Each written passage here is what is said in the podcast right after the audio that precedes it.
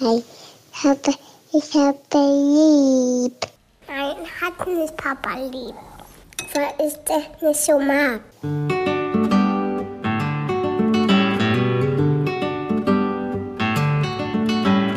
Das sind beste Vaterfreuden.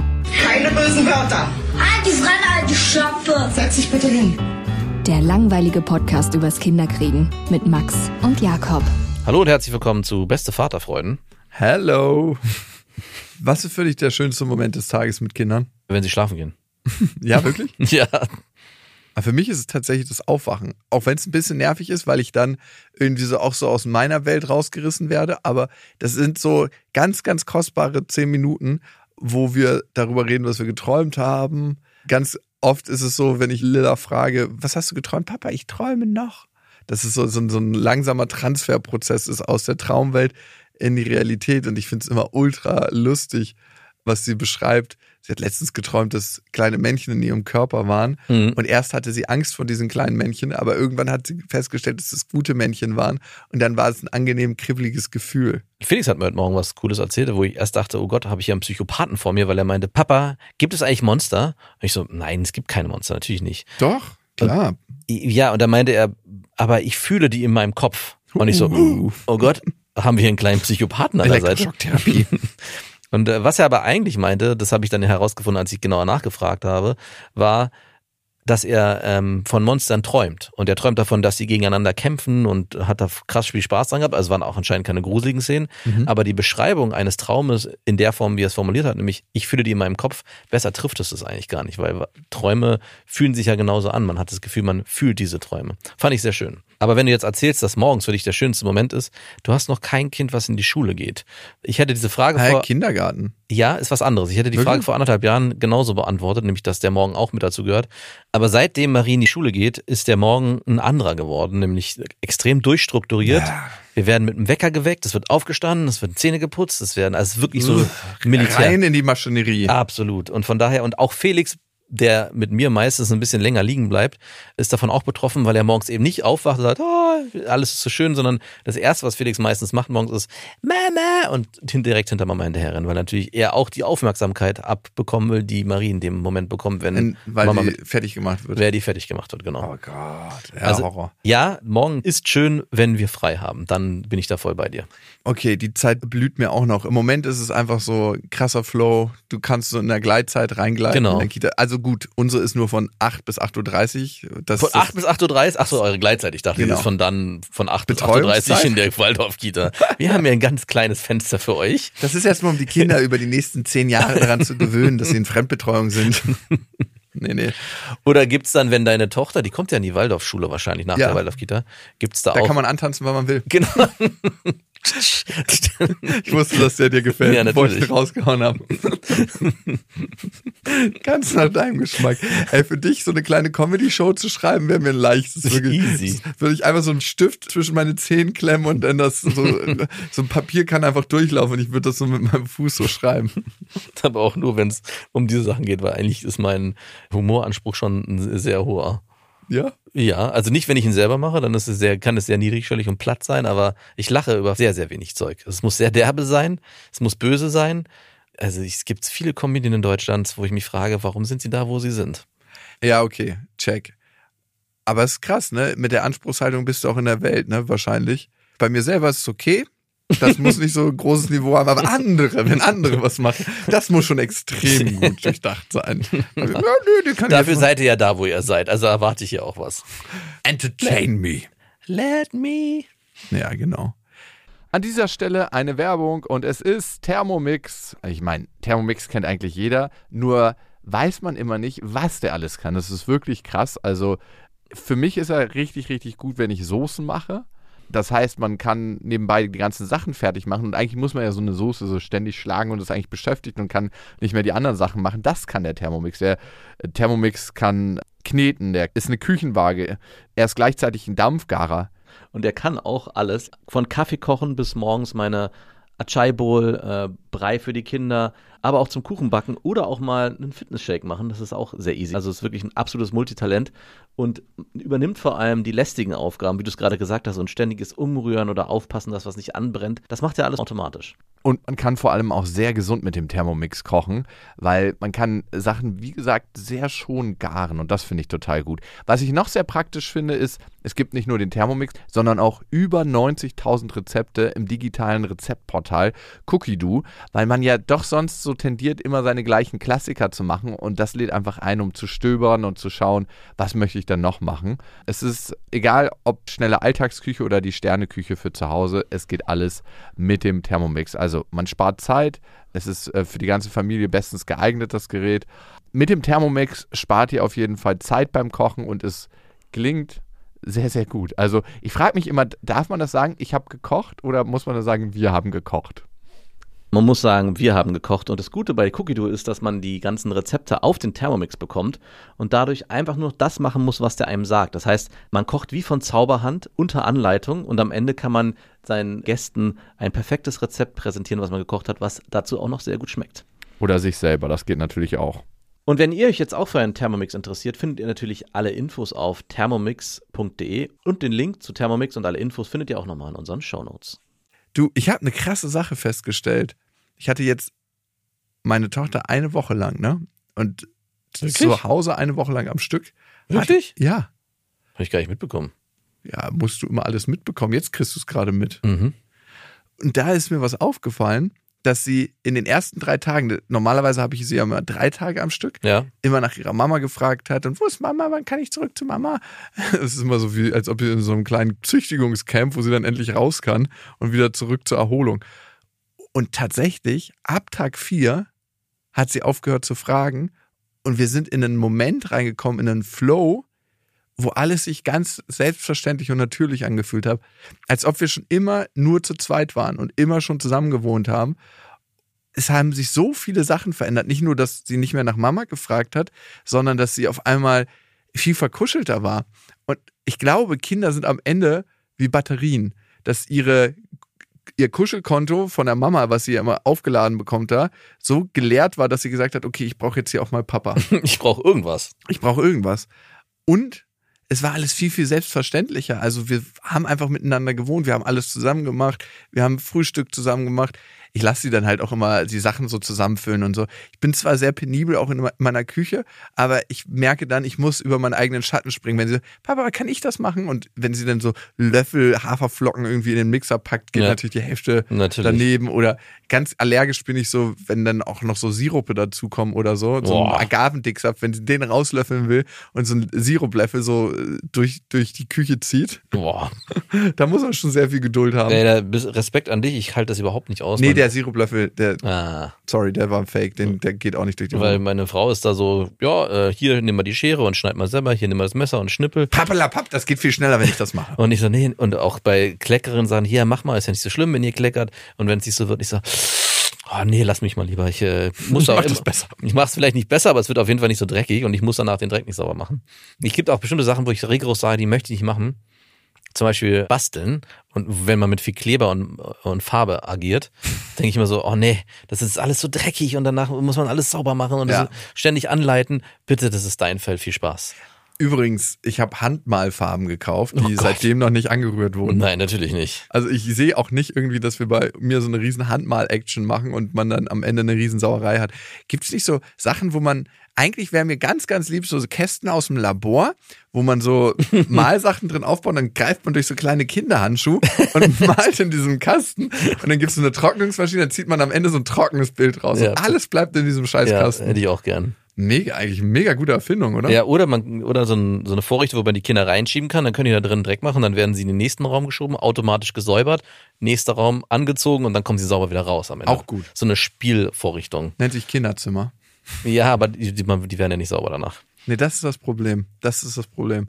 Ja, das bräuchte man eigentlich. Aber ich merke, je mehr ich sie auch selber machen lasse, desto selbstständiger wird sie. Desto Ja, das gehört ja leider dazu. Die müssen ja leider die Sachen selber machen. Man darf die denen nicht abnehmen, damit sie die Sachen irgendwann sauber hinbekommen. Und wenn man das ständig abnimmt, und das ist dann das Paradoxe an der Geschichte, weil ich das ja so mache, dass es nicht besser wird. Also sie werden dann auch in drei Jahren, würde mein Sohn noch anfangen rumzukleckern, weil er es halt nie gelernt hat, richtig zu malen oder zu schneiden oder was auch immer. das ganze Erlebnis mit Lilla war für mich auf jeden Fall sehr erhellend. Das Verkuscheltsein, das in den Flow kommen, diese Selbstverständlichkeit, hey, wir wohnen jetzt miteinander.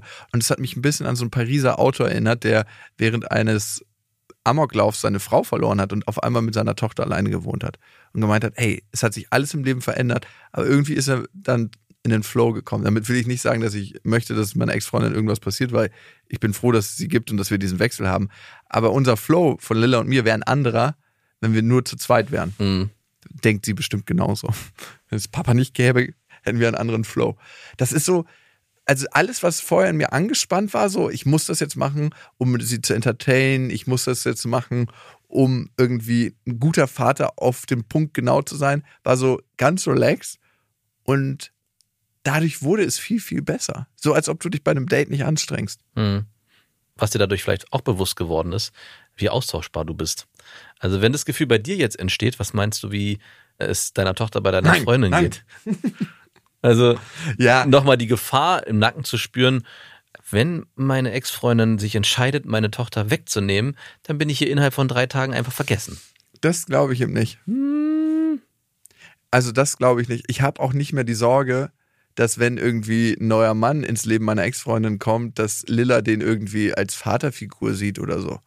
Und dass es da einen krassen Wechsel gibt. Tatsächlich nicht. Ich, Ja, da wäre, also klar, schön, dass du da so äh, selbstbewusst mit umgehst. Ich meine, du bist ja auch aktiv daran beteiligt und hast das Interesse, deine Tochter regelmäßig zu haben. Aber wenn, ich glaube, bei vielen Vätern, die in so eine Situation geraten und dann ja, auf so einen Widerstand stoßen, also dass die Tochter, der Sohn nicht mehr zu ihm will, auch nicht dafür gesorgt wird von der Ex-Frau oder Freundin, dass der leibliche Vater mit involviert wird, können die sehr schnell in Vergessenheit geraten, so dass auch die Kinder nicht mehr den Wunsch äußern, ich möchte auch mal wieder zu Papa, sondern das frage ich mich tatsächlich. Ich glaube, es bleibt innerlich immer eine Sehnsucht. Ziemlich sicher. Also ja, sie fragen vielleicht nicht mehr nach Papa, weil es die Umgebungssituation nicht so wirklich erlaubt. Im Sinne von, Mama ist immer ein bisschen genervt, wenn ich nach Papa frage und sie will das nicht so richtig. Darum passe ich mich an, um mit Mama zu klicken und mit Mama eine gute Beziehung zu haben. Aber das hat nicht den Grund, dass ich meinen Vater eigentlich gar nicht mehr vermisse. Ja, aber die Frage ist, ob sie das formulieren können, ob sie die Kraft haben, selber zu sagen. Nein, natürlich nicht. Genau. Also du. Also die Lebensrealität sieht dann so aus, dass du nichts mehr mit deinem ja, Kind genau. machst. Also dessen, genau. Wolltest du mir nur Bescheid sagen oder was? Ja, ich wollte, also Wozu sollen wir die Informationen jetzt ich wollte ziehen? nur sagen, dass das hatte ich ja gerade so eingeführt, dass auf der einen Seite es ein sehr schönes Erlebnis ist. Aber seid ihr nicht zu sicher? Nein, zu erkennen, was für einen Einfluss deine Anwesenheit für deine Tochter hat, wenn du mal mehrere Tage am Stück mit ihr Zeit verbringst, dass es sich dadurch was verändert in eurer Beziehung. Aber wie schnell sowas auch wieder verschwinden kann. Also wie wichtig es auch ist, mit deiner Ex-Freundin weiterhin im guten Kontakt zu bleiben und dich mit ihr zu verstehen, dass sie auch das Interesse hat, dass du als Vater präsent bist im Leben. Genauso wie du natürlich, wenn du in der Situation wärst, dass du deine Tochter mehr hättest, äh, Interesse daran hättest, dass deine Ex-Freundin mit Lilla Zeit verbringt. Also dass es immer ein Zusammenspiel ist von beiden Parteien, dass das Kind vor allem in der Anfangsphase sowohl Interesse hat, beim Vater zu sein, als auch bei der Mutter zu sein. Das ist ein interessanter Punkt, den du aufmachst. Ne? Wie wäre es denn, wenn ich eine neue Familie gründe, mit einer neuen Frau, mit neuen Kindern und Lilla würde da sich super gut einfügen und integrieren? Genau. Hätte ich dann so ein ganz großes Bedürfnis, dass ihre Mama sie noch regelmäßig sieht? Das ist die Frage. Das ist das, worauf ich hinaus wollte. Also es könnte so ein schleichender Prozess entstehen, dass ja, und dann hat man sich nur noch alle zwei Wochenenden gesehen und dann gar nicht mehr dreimal Dann die Woche. fährt Papa nur noch in den Urlaub oder ja, Mama. Und dann ist da auch die neue Freundin und ja, es passt jetzt irgendwie nicht. Und sie liebt ja auch ihre Geschwister. Und auf einmal sagt man, huch, wo was ist passiert?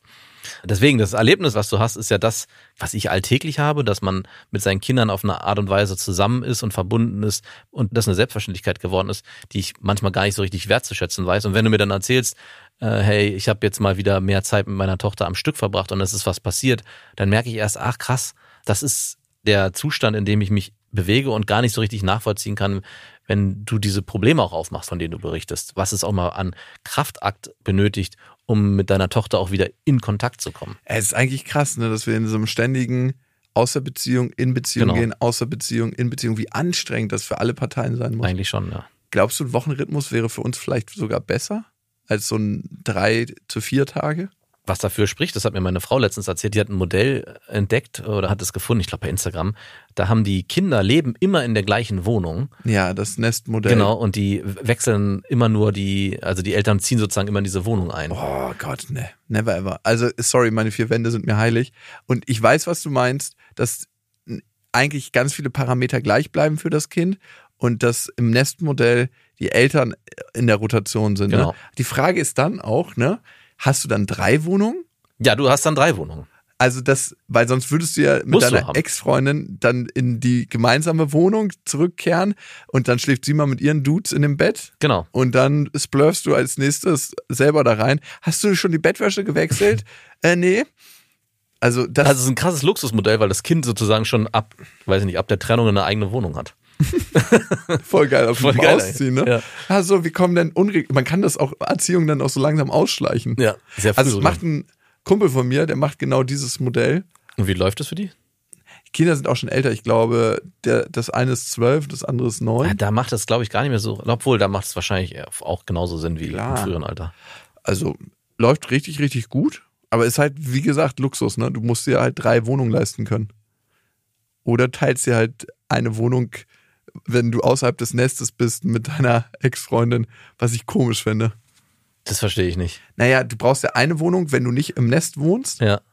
und eine Wohnung, die das Nest Also ist. du wohnst mit deiner Ex-Freundin in einer separaten Wohnung zusammen und ja, aber du bist ja nie zusammen in der Wohnung. Aber du teilst dir Ja, trotzdem die stimmt. Wohnung. Es ist immer so, der eine geht, äh, steht auf zum Arbeiten, das Ja. Bett ist noch warm, der andere schlüpft rein. würde auch gehen, ja. Wie das früher war in Berlin. Furchtbar.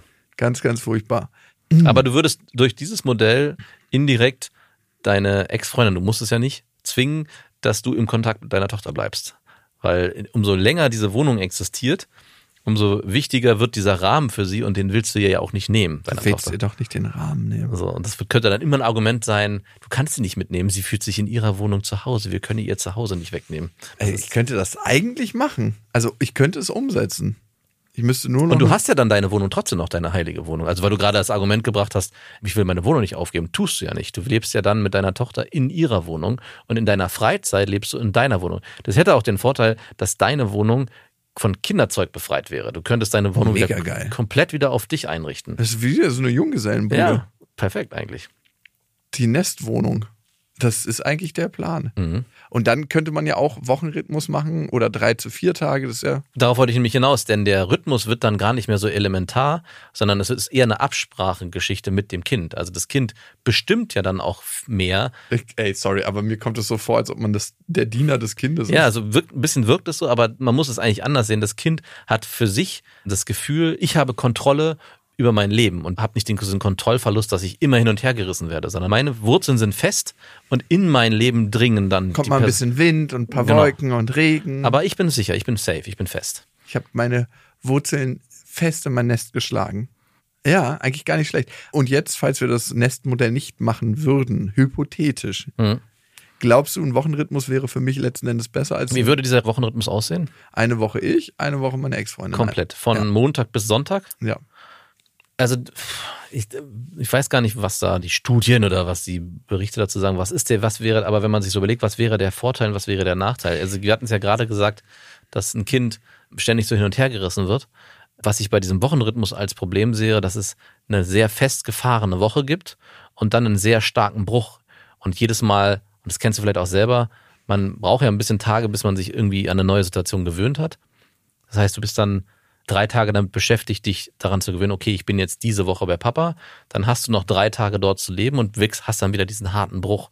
Wogegen in diesem Drei-Tage-Modell, wo du drei Tage aufpasst oder mal auch mal einen Tag dazwischen wieder deine Freundin, das alles so ein bisschen fluide bleibt. Ich glaube, wenn man so ein Wochenmodell macht, dann wäre es fast unabdingbar, so eine Nestwohnung zu haben, wo das Kind sozusagen einen festen Rahmen hat, auf das es sich verlassen kann. Gef nur vom Gefühl, kann es nicht begründen, aber Ja, Für- safe ist das die beste Lösung. Also die Nestlösung ist ziemlich, ziemlich sicher die schönste Lösung für das Kind, wenn das Nest auch schön ist. Ne? Mhm. Du darfst nie in Papas und Mamas Privatwohnung. Was macht ihr da? Da führen wir ein Leben ohne dich.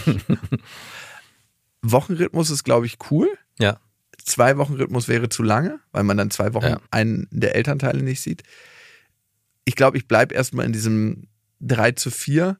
Allerdings merke ich schon, dass ein anderer Flow entsteht, wenn wir länger zusammen sind. Wie sieht dieses 3 zu 4 Modell gerade aus? Also welche Tage hast du? Ich habe jetzt neuerdings, ich hatte Dienstag, Mittwochs, Donnerstags und Mhm. jetzt habe ich Montag, Dienstag, Mittwoch. Und äh, das Wochenende? Hat sie. Das Wochenende ist halt auch nochmal so ein Faktor. Das darf man nicht unterschätzen, wie wichtig eigentlich diese, dieses Wochenende. Genau, das hatte ich nämlich auch. Und da ist nochmal, man schläft zusammen aus, Ja. also 7 Uhr. Ne? Genau, genau man schläft aus bis 6.30 Aber Uhr. dann kann man den Tag so ganz frei gestalten, ohne dass Struktur von außen Genau. da ist. Und man kann so sagen, hey, okay, das machen wir jetzt und dann machen wir da was. Das stimmt total. Also du bist natürlich jetzt, und das hatte, hätte mich immer interessiert, weil das Modell macht ihr jetzt, glaube ich, seit einem halben Jahr circa, ne, dass ihr, dass du die Wochentage hast. Ob sich da was verändert hat, weil du ja mehr oder weniger in so eine fast schon bediensteten Rolle gerätst. Also du morgens aufstehen, in die Kita bringen, steht Krankheiten in, in der Kita, das Kind muss aus der Kita abgeholt werden, weil, also in die Kita, Kind abholen, dann nachmittags Essen zubereiten, dann irgendwie Klar, den Nachmittag ist verbringen, ganz viel schlafen. Routine. Genau, ist ganz viel Routine. Und die würde am Wochenende natürlich wegfallen und ihr habt, nehmt euch damit auch, oder du hast dir damit dich auch ein bisschen dieser Momente beraubt, die einfach mal entstehen können, die es unter der Woche weniger gibt. Ja, voll. Und dazu kommt noch, dass wir an jedem Wochentag eigentlich was zu tun haben. Montag ist Ballett, So. Dienstag ist meine Mama noch da, Mhm. Mittwoch machen wir jetzt gerade Gesangsunterricht. Wow. Sonst wäre ich Was noch ist Donnerstag beim Schwimmen gewesen. und Freitag? Freizeit. Freies Spiel. Also im Wald. Wow. Crazy, ne? Ey, aber du glaubst doch nicht, dass für meine Tochter das Leben anders aussehen darf als meins. No comment. Du brauchst jetzt nicht so bestimmt auf den Boden gucken. Unter Wochenende hat sie dann deine Ex-Freundin und die macht dann mit ihr. Freizeit. Ja, ich wäre lieber bei deiner Freundin, wenn ich mir die Woche so anhöre. Hey, sie ist doch nur bis Mittwoch bei mir. Da gibt's einen straffen Plan. Aber ich könnte verstehen, wenn deine Tochter sagt, ich will zur Mama. also, ist es zu viel? Zu viel, zu wenig. Du kennst ja deine Tochter am besten, wenn du das Gefühl hast, es ist nicht zu viel. Es gibt manchmal so ein paar Faktoren, wo man das vielleicht erkennen kann, dass sie mm, näher am Wasser gebaut ist, dass sie vielleicht abends, klar, schnell müde ist, ähm, dass sie es selber formuliert. Äh, Ich würde lieber gern spielen und nicht äh, jetzt zum Schwimmen gehen jedes Mal.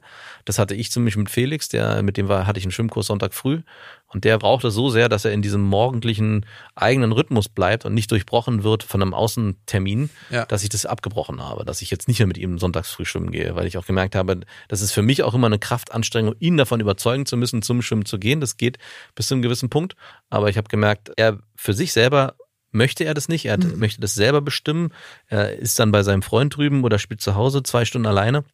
Und dann möchte ich das auch nicht durchbrechen. Und das ist halt, die Kinder spüren schon, wann Wochenende ist. Ich glaube, das überträgt sich auch durch die Eltern, wie die, sel- was die für eine Haltung leben.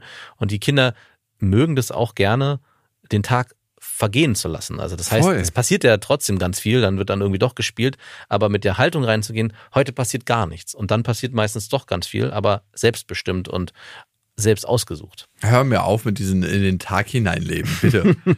Gesangsunterricht am Morgen, dann gehen wir schwimmen und abends grillen wir noch bei. Okay, man muss auch dazu sagen, dass die Unterrichte sehr komfortabel laufen. Gesangsunterricht, da kommt die zum Beispiel zu uns. Das ist eine halbe Stunde mit ihrer Nichte zusammen, Okay. wo sie einfach Kinderlieder singen und danach sind sie zusammen auf dem Trampolin. Du kannst dir das nicht so vorstellen, dass es so Drill ist, sondern es Also ist du gehst da nicht hin, fährst da eine Stunde hin, Nee, nee, genau. eine Stunde Ganz, dort. ganz locker. Also und das ist eigentlich eine halbe Stunde am Nachmittag, wo Ja, die okay. damit beschäftigt sind. Wenn meine Mama da ist, ist auch immer ihre beste Freundin aus der Kita dabei. Die beschäftigen sich, die spielen. Und am Montag Ballett, das liebt sie einfach. Die geht da ultra gerne hin. Und auch beim Kinderschwimmen. Ich habe den letzten Kurs verpasst, mich da anzumelden rechtzeitig. Ey, Kreuzberg ist so, du musst einfach in der Sekunde, wo das Ding freigeschaltet wird, online sein und so direkt schon eintippen. Und wenn du einen zu langen Nachnamen Ist hast, nicht nur in Kreuzberg so, ist bei uns auch. Ey, aber du hast eine Freundin, die Das macht er. ultra gut auf dem Schirm hast. Das wünschte ich mir manchmal, dass du ich so einen lebenden Terminkalender im Hintergrund hätte. und ich war einfach zu langsam. Ich habe auch einen langen Nachnamen und dann die zwei Buchstaben können es manchmal sein. Dann Mhm. hast du diesen Kurs nicht. Und Lilla fragt mich fast wöchentlich, Papa, wann meldest du mich wieder beim Schwimmkurs Ach an? cool, das natürlich, ist natürlich geil. Aber dann hast du die Antwort dir ja eigentlich schon selbst gegeben. Ich hatte ja eben gerade die ganzen Möglichkeiten aufgemacht. In dem Moment, wo Lilla selbstständig entscheidet und auch selbstständig formuliert, dass sie Lust auf die Dinge hat und du dann auch merkst, sie ist nicht gestresst, sondern es sind eigentlich nur Boni auf den Alltag, dann brauchst du da gar nichts gegen steuern. Dann ist es genau Also genauso ruhig richtig. noch mehr, ne? Genau, es geht sogar noch, noch crank it up a little bit. Geht sogar, Crank, crank, geht, crank. geht sogar noch ein bisschen mehr. Äh, wa- Was meinst du, könnte man alles an einem Tag machen? Weil früher sind wir immer in Zoo gegangen, dann zum Schwimmen, dann ins Restaurant und dann haben wir noch eine Kleinigkeit gemacht an einem Tag. Da könnte da könnte ich eigentlich noch ganz easy Ballettunterricht einfädeln Ja. und Gesang, ne? Weil das sind ja eigentlich nur so kurze Intermezzi an einem Tag. Ja, du könntest am Abend noch den Abend ausklingen lassen mit einem schönen Zwei-Stunden-Film. So ein Zwei-Stunden-Kinderfilm, so bis 20.30 Uhr. Und der wird zu Ende geguckt. Armageddon in die Epilepsie, so, so, so, so, so mit ganz schnellen Bildwechseln. Finde ich super eigentlich. Ja. Weil wir haben uns ja den Tag jetzt beschäftigt mit ganz vielen Dingen. Jetzt kann man sich auch mal ein bisschen entspannen. Mhm. Genau, ausgespannt wird mit einem Film. Oh, ich liebe Kids wirklich, was ich letztens gesehen habe. So eine Mutter auf dem Fahrrad, ne? Gegenwind, sie war also am Treten, es war ultra stürmisch. Vorne ein Kind drauf auf diesem vorderen Sitz. Hinten hatte sie noch einen Rucksack auf. Das ist ja auch immer mein liebstes Bild, wenn Kinder hinten auf diesem Jockey-Sitz sitzen und die ganze Zeit hin und her schaukeln und immer gegen den Rucksack ditchen, den die Eltern noch aufhaben. Ich frage mich immer, wie kann man, wenn das Kind genau hinter einem ist, noch so einen riesen Rucksack aufhaben, dass das Kind noch nicht mal mehr nach vorne gucken kann, weil er sonst die ganze Zeit im Gesicht wäre, der Rucksack, sondern es muss quasi zur Seite gucken und man wundert sich immer so, merken die das nicht? Haben die noch nie, sind die noch nie an einem Spiegel vorbeigefahren? Und das Kind ist immer so richtig elendig leidend in diesem Sitz. Aber mein liebstes Bild war letztens diese Mutter im Sturm am Riden, dann dieses Kind vorne und hinten schon ein größeres Kind, das sich dieser Sitz so nach hinten gebogen hat. Also das Fahrrad wäre beinahe vorne so abgehoben. Und das Kind, trotz dieses Rucksackes, hat es noch ein Handy quasi Nein. zwei äh, Zentimeter vor den Augen und war damit am Gucken. Nein. Wie kann man Fahrrad fahren mit seinem Kind und das Kind hinten drauf Handy gucken? Das, da denke ich mir so, was geht ab, Ja. ey? Denkst du einmal nach? Nee. Nein, tun sie nicht. Äh, ich meine, das sind doch schon Sinneseindrücke, wenn du mit dem Fahrrad unterwegs bist Ja. und irgendwie die flashige Natur an einem vorbeifährt. Oder die schöne Innenstadt Kreuzbergs. Ja, also auch das. Aber ich meine, man kann ja die ganze Zeit irgendwie, das ist doch schon ein Erlebnis als solches. Und es sollte auch so sein, es sollte auch als das gesehen werden und nicht noch zusätzlich eine Ablenkung stattfinden mit einem Handy. Also ich denke, das Wichtigste gerade bei Handy und Fernsehen ist immer auch, dass man das bewusst mit den Kindern macht und nicht als nebenbei Ablenkungsmechanismus nutzt. Und dann ist es auch okay. Aber das ist was, was ich vorhin meinte, mit abends noch einen Film gucken. Man soll, darf auch nicht unterschätzen, wenn man einen Film guckt, dass es am Ende auch eine Aktion ist für die Kinder. Klar. Also das ist auch eine sehr hohe Anstrengung. ist. Wenn wir, wir haben letztens mit den Kindern, glaube ich, äh, Ice Age geguckt. Und alleine, wenn ich nach einer Dreiviertelstunde sehe bei Felix, wie seine Wangen rot werden, weil das so anstrengend ist, sich darauf zu konzentrieren, Rutschst du ihn noch ein Stückchen näher ans Fernsehgerät? denke ich so, wow, wie anstrengend so ein Film auch für Kinder ist, weil da halt einfach so viel passiert. Du musst noch ein bisschen mehr in die Illusion abtauchen und dann so schiebst du ihn von hinten mit dem Fuß ran. Ja. Ey, das ist echt crazy. Das ist wirklich crazy. Aber was mir auf jeden Fall eine Lehre ist, Kinder sind auf jeden Fall wie Batterien. In Sachen Körperlichkeit, in Sachen Bedürfnisse. Wenn sie aufgeladen ist von der Mama, will sie gar nicht so von mir. Ich muss sie erstmal richtig Leer machen. leer machen, damit sie wieder Ladung braucht. Mhm. Nee, das klingt einfach wahnsinnig widerlich. Aber es war trotzdem eine, eine krasse Erfahrung. Ich meine, Aber das, das ist nicht, ja, ist vielleicht widerlich, aber es ist genau so. Ich erlebe das auch, dass aber man selber ist ja auch so. ja, naja, man selber ist vielleicht nicht ganz so, also der eine so, der andere, der andere so. Aber ich erlebe es ja auch bei mir, wenn meine Frau nicht da ist, müssen die Kinder sich ja mit mir abfinden. Und dann ist es aber auch beim ins Bett bringen so, dass dann auch Papa bekuschelt wird und auch am Tage. Beim, im- also es ist dann auch okay, wenn Papa da ist. Das erinnert mich an so ein Experiment, wo Kinder zwischen der richtigen Mutter entscheiden dürfen oder so einem Drahtkorpus, wo einfach so ein Fell draufgeschnallt wurde und die Äffchenkinder dann so, ach, okay, wenn die Mutter nicht da ist, dann gehe ich auf den Drahtkorpus. Ja, es, ich glaube, es war so, in dem Moment, wo man Fell auf diesen Drahtkorpus macht, dann war es für die Kinder okay. Dann war es fast genau das gleiche. Ja, gut, okay. Ich glaube, das richtige Experiment war ein Drahtkorpus mit Nahrung, also mit einer Trinkflasche oder ein Fellkorpus ohne Trinkflasche. Und das war so, dass die Affen dann die Flasche gewählt haben zum Trinken und man dachte eigentlich, die würden sich dann auch da länger aufhalten, aber die sind dann zurück aufs Fell gehüpft. Ja, klar. Du bist ja ein bisschen behaarter als deine Freundin. Eigentlich Ja. müssten die Kinder mehr Zeit bei dir Die verbringen. Kinder sagen, Papa ist pieksig, weil er so viel Haare hat. Ja? Mhm. Deswegen sie Aber du rasierst die doch nicht, die sind doch schön weich. Sie, ja, eben, verstehe ich auch nicht. Sie kuscheln lieber mit Mama, weil Mama ist weicher. Ist es die Haut auch? Vielleicht auch. Vielleicht bin ich auch einfach zu hart. Du bist einfach hart Ich bin einfach krass hart gestählt. Du gehst noch draußen trainieren, oder? Mhm, auf jeden Fall. Gerade gestern wieder. Okay. Bei Und vier Grad. Gibt dir das so ein Gefühl von Männlichkeit? Absolut. Okay. Das Wo kann ich nur spürst du empfehlen. das, wenn du dieses Gefühl von Männlichkeit beschreibst? Mhm. Wo spüre ich das? Im ganzen verdammten Körper.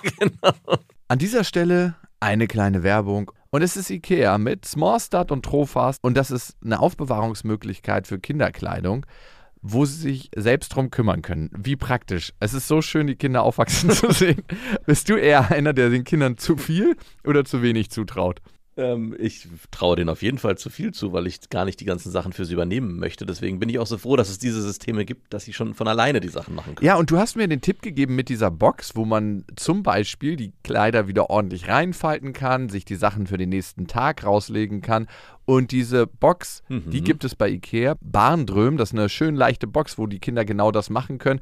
Und dann lernen, sich an- und auszuziehen, ohne dass man als Elternteil was machen muss. Darum geht es ja am Ende. Nein, Es geht am Ende darum, nicht nur im Scherz, dass die Kinder irgendwann auch verstehen, sich nicht nur selber anzuziehen, sondern eben auch selber ihre Sachen rauszuholen und rauszulegen und sie auch wieder ordentlich wegzuräumen.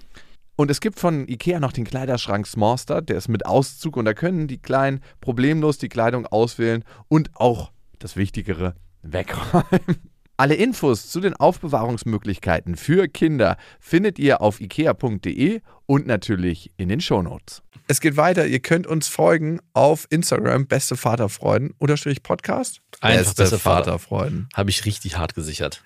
Du, das macht mal wieder deutlich, wie ich einfach mal überhaupt sehr selten da nur vorbeischlende. Aber ich habe letztens ein paar Stories mit Lilla gemacht auf Ach, Instagram. wirklich? Ja, weil sie so lustige Sachen rausgehauen hat. Guck mal, wie wenig ich auf unserem Instagram-Kanal unterwegs bin. Nicht mal ich weiß, dass du das Stories gemacht hast. What?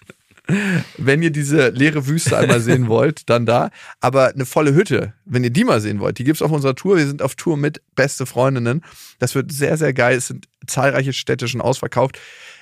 Köln hat jetzt ein Zusatzkontingent bekommen, weil die Corona-Regeln sich gelockert haben. Das heißt, in Köln können wieder ein paar Karten gekauft werden. München ist ausverkauft. Hamburg ist, glaube ich, auch ausverkauft. Aber schaut mal besser selber nach. Alles auf bestefreundinnen.de und bestefreundinnen bestefreundinnen.de ist unsere E-Mail-Adresse. Da könnt ihr uns immer hinschreiben. Auch die beste Vaterfreuden-Mails. Und das hat Manuel getan. Eine ganz konkrete Frage an Jakob. Verspürst du manchmal den Wunsch, dass Lilla in einer klassischen Familie aufwachsen würde? Also wünschst du dir die Beziehung zu deiner Ex-Freundin manchmal zurück? Nicht unbedingt wegen ihr, sondern um Lilla eine stabile Beziehung vorzuleben. Aus dem Wunsch heraus, dass die Situation vielleicht leichter wäre oder einfach um vielleicht doch das aus deiner und vielleicht auch aus meiner Sicht spießige Leben von Max zu führen. Falls ja, wie gehst du da konkret mit den Gefühlen und Gedanken um? Als gesunder Narzisst sagst du natürlich nein. die stand mir eh nur im Weg, die alte. Aus dem Weg! Du stehst mir im Licht! Tatsächlich habe ich mir das am Anfang manchmal gewünscht, dass Lilla in einer klassischen Familie groß wird. Aber mittlerweile ist es so, dass ich ganz, ganz happy bin über das Modell, was ich lebe. Man schafft sich ja auch seine Realität und muss in der glücklich sein. Muss nicht. Wow. Jemand anders hat gesagt, in einem anderen Leben werden wir seelenverwandt. Hör mir auf. Ich habe diesen Spruch von irgendjemand mal gehört. Könntest du selber gewesen sein, ne? Na, ich glaube, das war Kurz derjenige, danach wolltest du den Lachs versenken. Aber jetzt lass uns mal hinlegen, wir müssen reden. Nein. Ja, du hast ganz recht. Man schafft sich seine eigene Realität. Und an dem Spruch ist so viel Wahres dran. Das ist vielleicht das einzige Reale, was wir haben.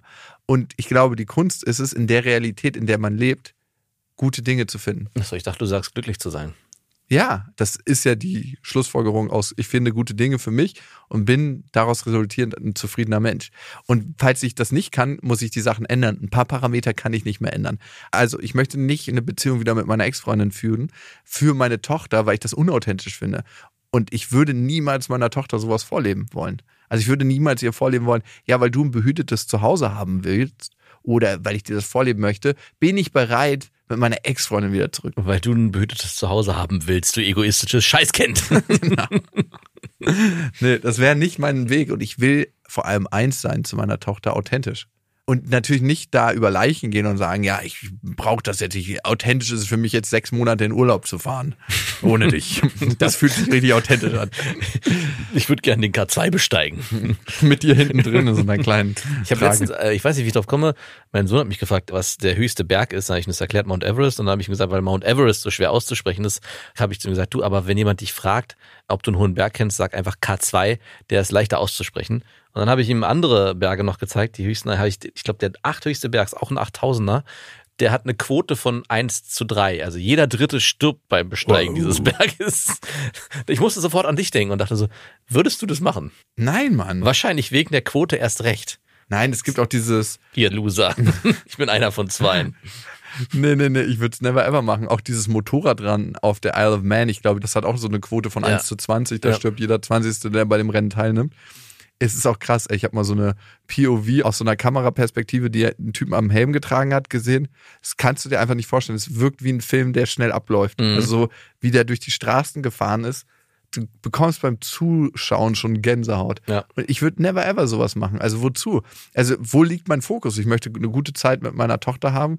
Und wenn eins die Zeit gefährdet, dann werde ich das nicht machen. Also muss ich mir selbst was beweisen da oben auf dem Berg? Was ich gut fände, wäre, in extreme Situationen zu gehen. Ne?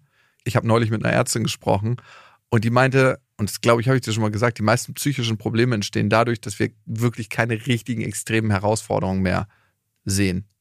Unser Geist ist eine Problemlösemaschine. Wenn wir keine Probleme kriegen, dann kreieren wir Probleme. Ja. Aber du kannst auch dem Geist ein K2 vorwerfen und dann ist es so, okay, ich beschäftige mich hiermit mal ganz kurz für das nächste halbe Jahr.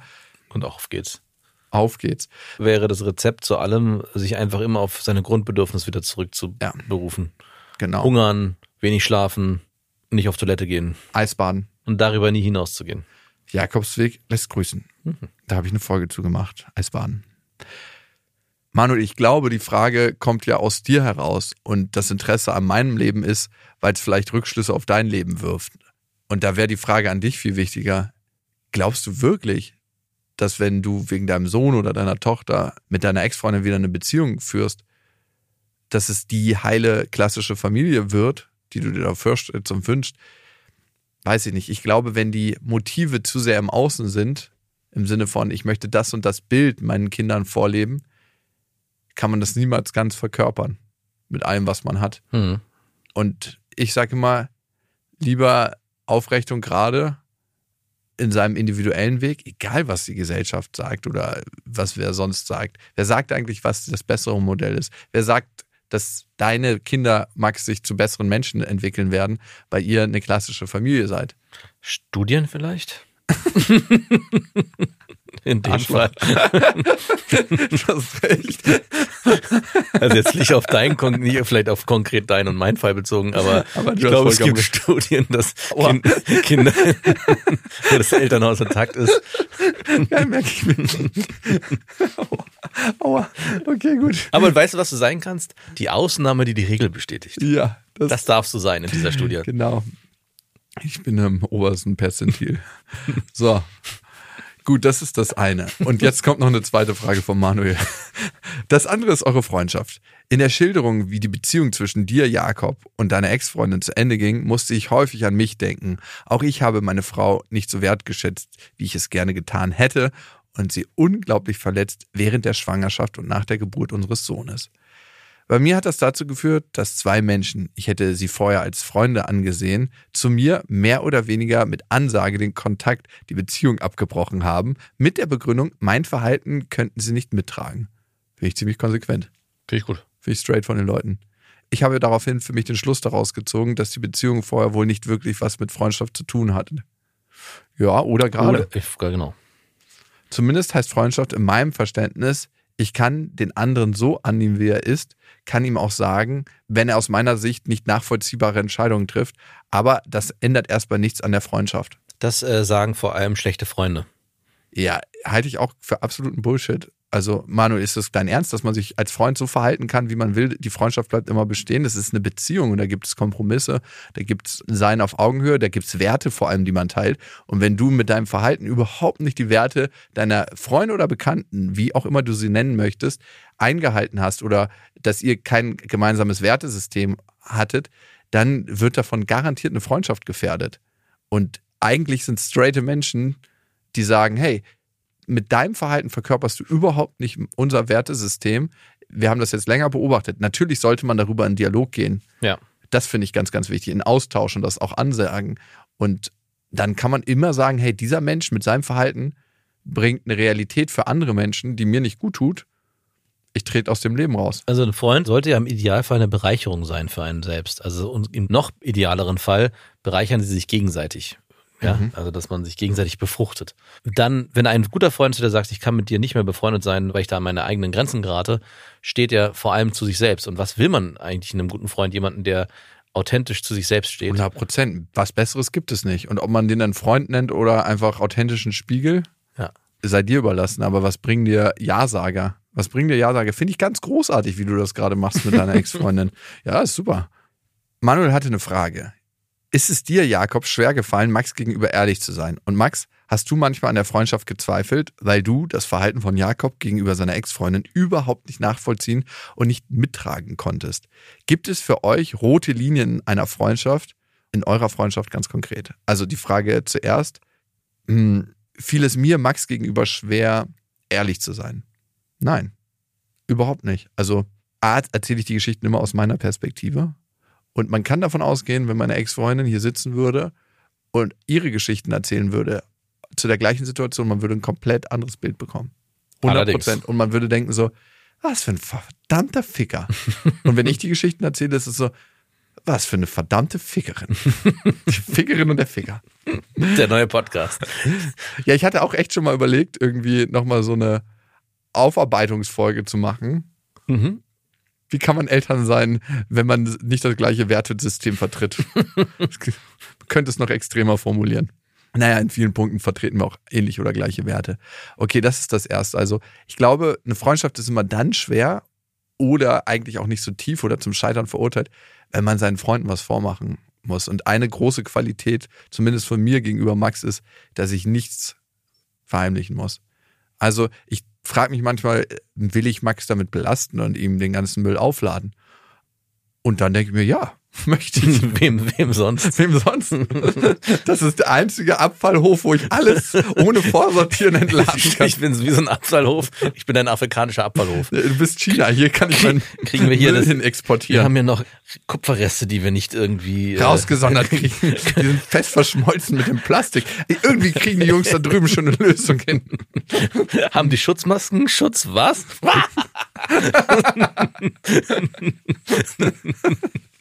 Genau so. Hier, hier, wir brauchen keine Schutzmasken. Hier wird keiner älter als 25. Aber genau das. Nein. Pappelapapp, wir wollten nichts mehr hören. Ja, mit dem Zeug. Okay. Und Max, hast du manchmal an der Freundschaft gezweifelt, weil du das Verhalten von Jakob gegenüber seiner Ex-Freundin überhaupt nicht nachvollziehen und nicht mittragen konntest? Hast du schon mal an der Freundschaft mit Jakob gezweifelt? Ja, aber den zweiten Teil nein. Also alle Geschichten, die deine Ex-Freundin betreffen, und das hast du am Anfang gut, selber gut beschrieben, da bist du ja trotz alledem immer sehr reflektiert und weißt ja auch, dass wenn deine Ex-Freundin sitzen würde, würde die Story eine ganz andere sein. Das ist wie eine Netflix-Dokumentation am Ende, ne? Du siehst die Dokumentation und denkst dir, ist sonnenklar, das sind die Schuldigen. Mhm. Und dann macht Amazon Prime eine- eine Serie über das gleiche Thema vom komplett anderen Blickwinkel und denkst dir, fuck, ey, wer sind jetzt die Schuldigen? Mann. Ich, es war doch so einfach. Warum macht es mir so schwer? Und der Podcast ist eigentlich auch sehr einfach, weil wir immer nur deine Sicht hören und dann lässt sich immer sehr gut schimpfen.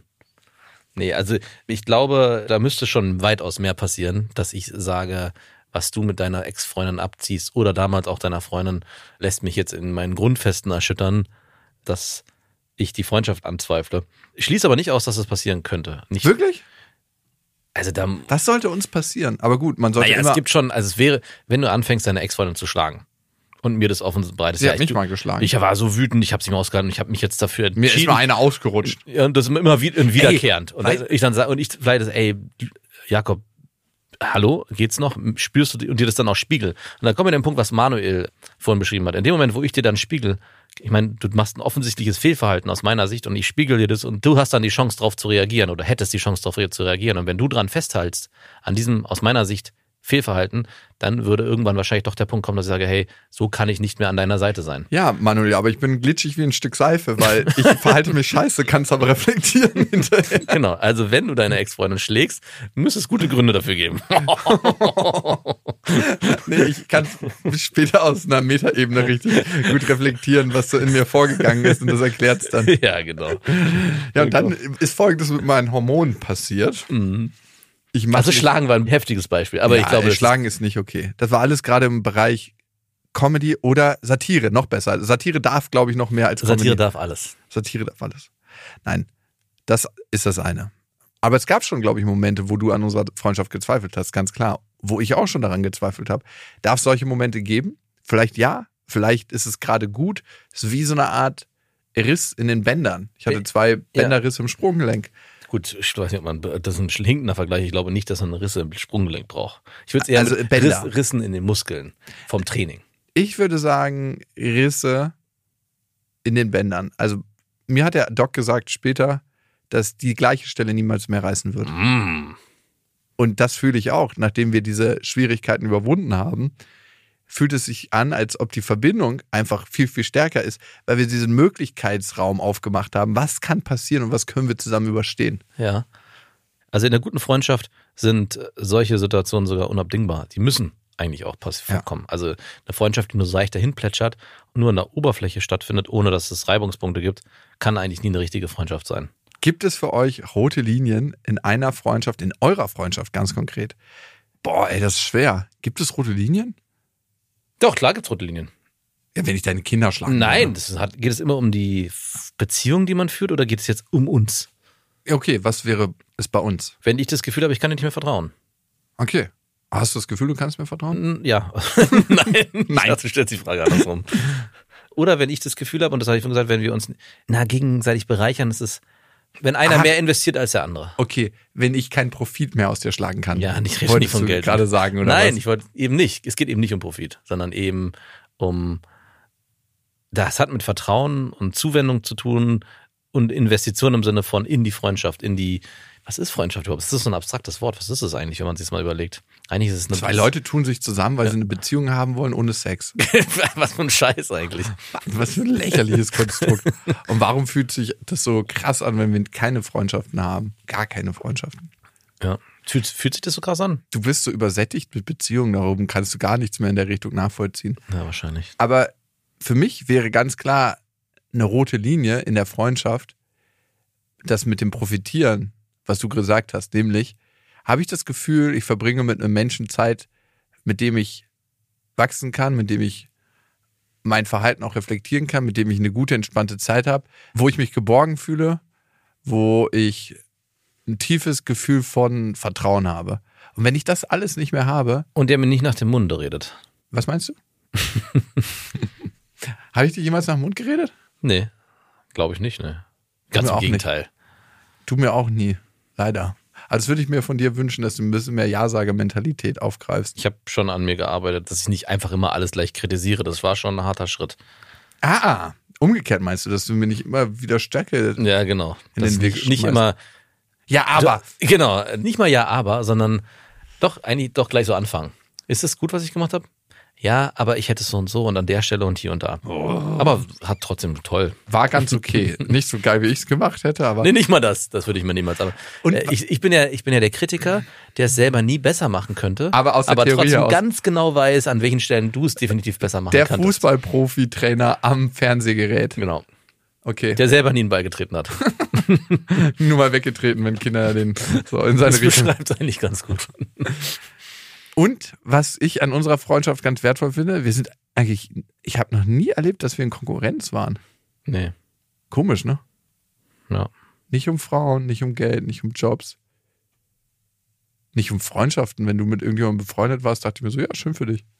Also ich hatte jetzt nie irgendwie so, wenn du mit irgendjemandem anderes befreundet warst, so, so kann ich auch mitmachen. Warum ist der mit dem unterwegs? Boah, das hatte ich früher, als ich Ja? äh, als Jugendlicher hatte ich das ganz schlimm. Boah, ich war, ich war Freundschaftsneid. ein widerlicher Typ in der Hinsicht. Hattest du das auch? Freundschaftsneid? Tatsächlich nicht so, Aber schon, ey, ich war so echt so immer so, wie, der geht mit dem jetzt Basketball gespielt und hat mich nicht angerufen, war und dann im Nachhinein auch zur Rede stellen. Ja. Hey, warum hast du denn nicht mich angerufen? So ein ekliger Typ war ich. ich kann doch auch ganz gut ein paar Körbe werfen. ja, und dann waren die immer in so einer Erklärungsnot. Naja, ich hatte einfach, der hatte, der hatte mich angerufen. Ach so, okay, das war die einzige Ausrede, die galt. Manuel, um jetzt nochmal den knallharten Bogen auf dich zurückzuschlagen. Rückhand. Rückhand auf den Körper. Es hat ja einen Grund, warum du uns schreibst und warum dir das so wichtig ist, das von uns zu erfahren. Manchmal versuchen wir im Blick nach außen Sachen über uns selber zu erfahren, aber ich glaube, der Blick kann hier gleich nach innen gehen. Zwei Menschen haben sich von dir getrennt, weil sie nicht mehr dieselben Werte verkörpern. Die Frage ist, wie haben sie das gemacht und Mhm. äh, vielleicht schaffst du es mal eine Außenperspektive einzunehmen. Das heißt, dich in dem Moment nicht selber 100% identifiziert zu sein mit dem, was du bist und mit deinen Gefühlen, sondern zu gucken, gab es da so ein massives Fehlverhalten meinerseits, dass es wirklich nicht tragbar war, dass wirklich ein klarer Cut gezogen werden musste? Und was kann ich vielleicht in Zukunft anders tun? Mit welchen Ressourcen kann ich im Leben sein, damit mir sowas nicht passiert? Weil immer dann, wenn ich mich miserabel verhalte, pfeife ich eigentlich aus dem letzten Loch. Ich verhalte mich nicht miserabel in dem Moment, wo ich richtig gut in meiner Kraft bin, sondern Mhm. eigentlich, wenn ich so krass überfordert bin schon. Was ich eigentlich mache, ist zu versuchen, nicht mehr in diese ultra krasse Überforderung zu kommen. Auf Kosten anderer. Äh, Zum Beispiel. Dafür sind ja auch gute Freunde da. Genau. Ähm, du, ich hätte da wieder eine Kupferlieferung für dich. Die ist leider sehr krass verklebt mit Plastik. Aber ihr habt ja schon die ganzen Schutzmasken nach Deutschland geliefert. Die brauchen wir jetzt gerade. Das waren Beste Vaterfreuden mit Max und Jakob. Jetzt auf iTunes, Spotify, Deezer und YouTube.